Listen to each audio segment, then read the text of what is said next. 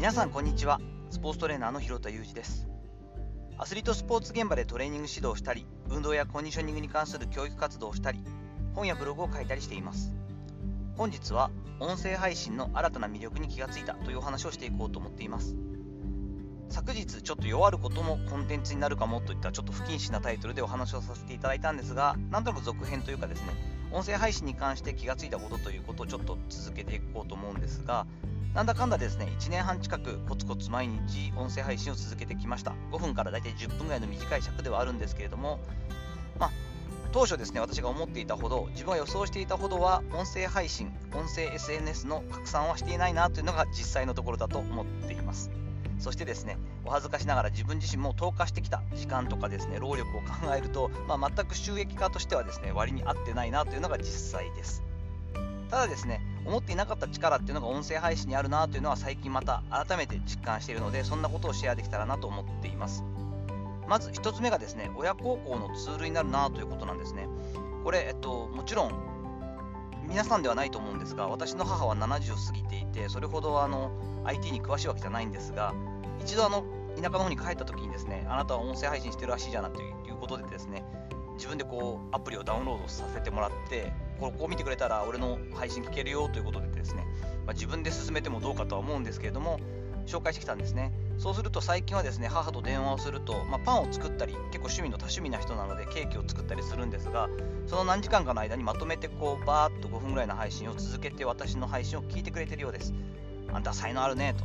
私とは全然違うねと、まあ、全く違う才能が母にはたくさんあるんですけれどもとても楽しいと。本当に喜んでくれていて、まあ、お世辞を言う人じゃないのでシンプルに楽しんでくれてるようなんですよね。で様子もわかるしとってもどういうことを考えていろんな行動してるのかがやっと分かってきたから面白いと言ってくれてあこれはちょっと一種のというかですね母に向けたものっていうのはそんなないんですけれども 親孝行のツールになるなというのを最近感じたりしています。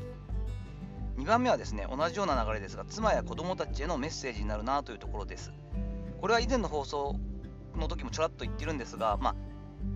今何があるかわからないですから、まあ、交通事故とかねその急な何かがあって命を失ってしまったり分断してしまったりということがゼロではない世の中を考えた時に自分の声とかね考えが、えーと、いくつか残っていると。子供たちがこんなことで悩んだりとかいう時に、まあ、タイトルを見て、えー、そこを聞いてみると父親のその時の考えだったり自分たちへのだろう姿勢というかアプローチがなんとなく分かった気がしたりっていうことが見えたりとか妻ともよく話す夫婦ではありますが妻と話したことを音声配信で話したりすることも多いですし逆にこうこの間の音声配信聞いたよ面白いねとかえー、っとあれについては結構どうだった？ってどんな反なんか反応あった？みたいなことを妻から言ってもらうってことも結構あったりしてコミュニケーションにもなっているし今後何かあった時にそこを振り返ったりできるような音源というのは、えー、っと情報になってるなと思っています。もう一つがですね思考整理ができる、まあ、日記の役割を果たしてくれているなというところです。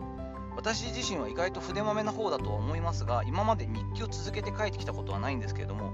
いわばもうこの毎日やってる配信トピックが違ったり専門性のある話をしたり、まあ、ちょっとこう tips 的な話をすることもあるんですけどでもその時に考えていたりその時に取り上げてる内容っていうのがまあ如実に出るのであ1年前にはこんな感じのことに興味が特にあったんだなとかこっち寄りのところに興味を持っていたり自分の思いが言ってたんだなだったり少しこの時元気ないなとかえらくテンション高いなとかっていうのが分かったりもするしまあ変わってない部分あるよねとか哲学的なところっていうのは大体こう生真面目でこの辺はこういうふうに考えてるんだなっていうのが見えてくるっていうのは自分の思考を整理するためにもいいですし初めはそういったことを考えてなかったんですがこの音声配信で毎日するところからそれをネタにして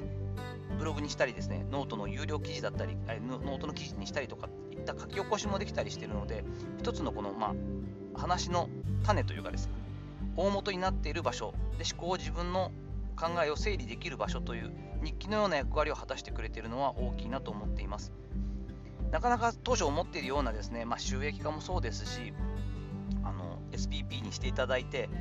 月額あのいただいたりする、ね、放送を聞いていただく時間によっていただけたりはするんですけれども、まあ、そういったことをもう最初から狙っていたわけではないというかですねそこに最初にこう収益ありきではなかったので、まあ、実は今後も意外な価値っていうのは後からついてくる可能性はあったりするんじゃないかなと。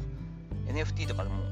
音声ってうまく相性よくはまればですねそういったことも考えられるのかななんて思って、まあ、とりあえず続けていく。そんなに自分で負担になっていないので楽しみながら、まあ、今車の中でまた入れたりしてますからちょっと変な映像ではあると思うんですけれども、まあ、続ける限りコツコツと続けていけたらいいかなと思ったりしています。さていかがだったでしょうか？本日は、え音声配信の新たな魅力に気がついたということで、まあ、身内寄りですが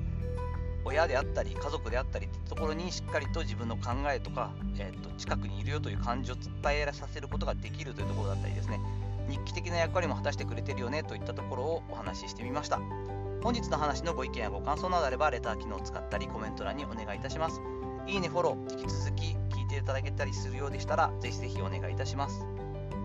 本日も最後までお聴きいただきありがとうございました。この後も充実した時間をお過ごしください。それではまたお会いしましょう。広田裕二でした。